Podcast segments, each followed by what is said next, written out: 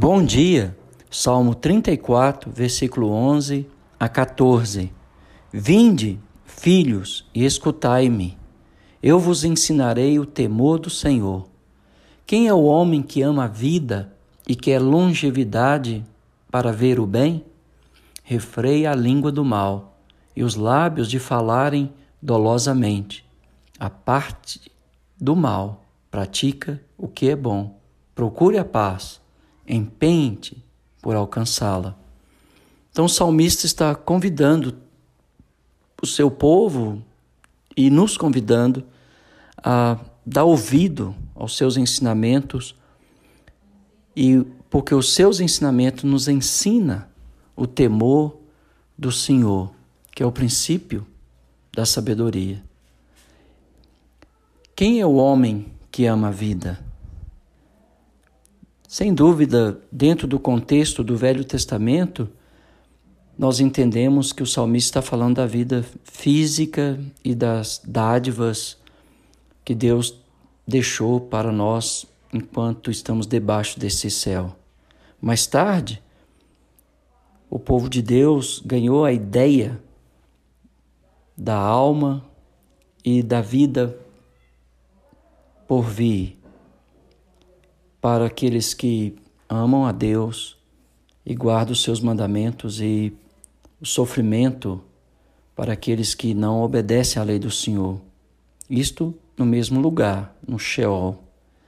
Então, se nós queremos ter dias felizes, abençoados, então nós precisamos seguir a orientação do salmista, refrear a nossa língua do mal.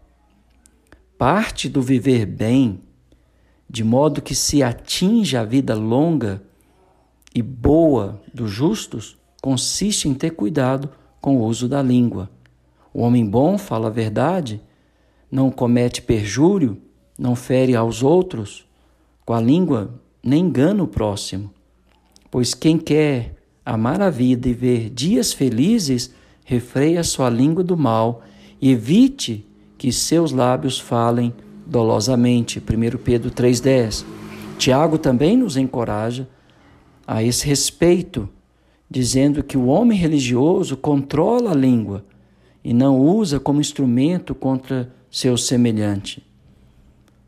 Paulo fala aos Efésios: Não saia da vossa boca nenhuma palavra torpe, sim unicamente a que for boa para edificação, conforme a necessidade, e assim transmita graça aos que o ouvem.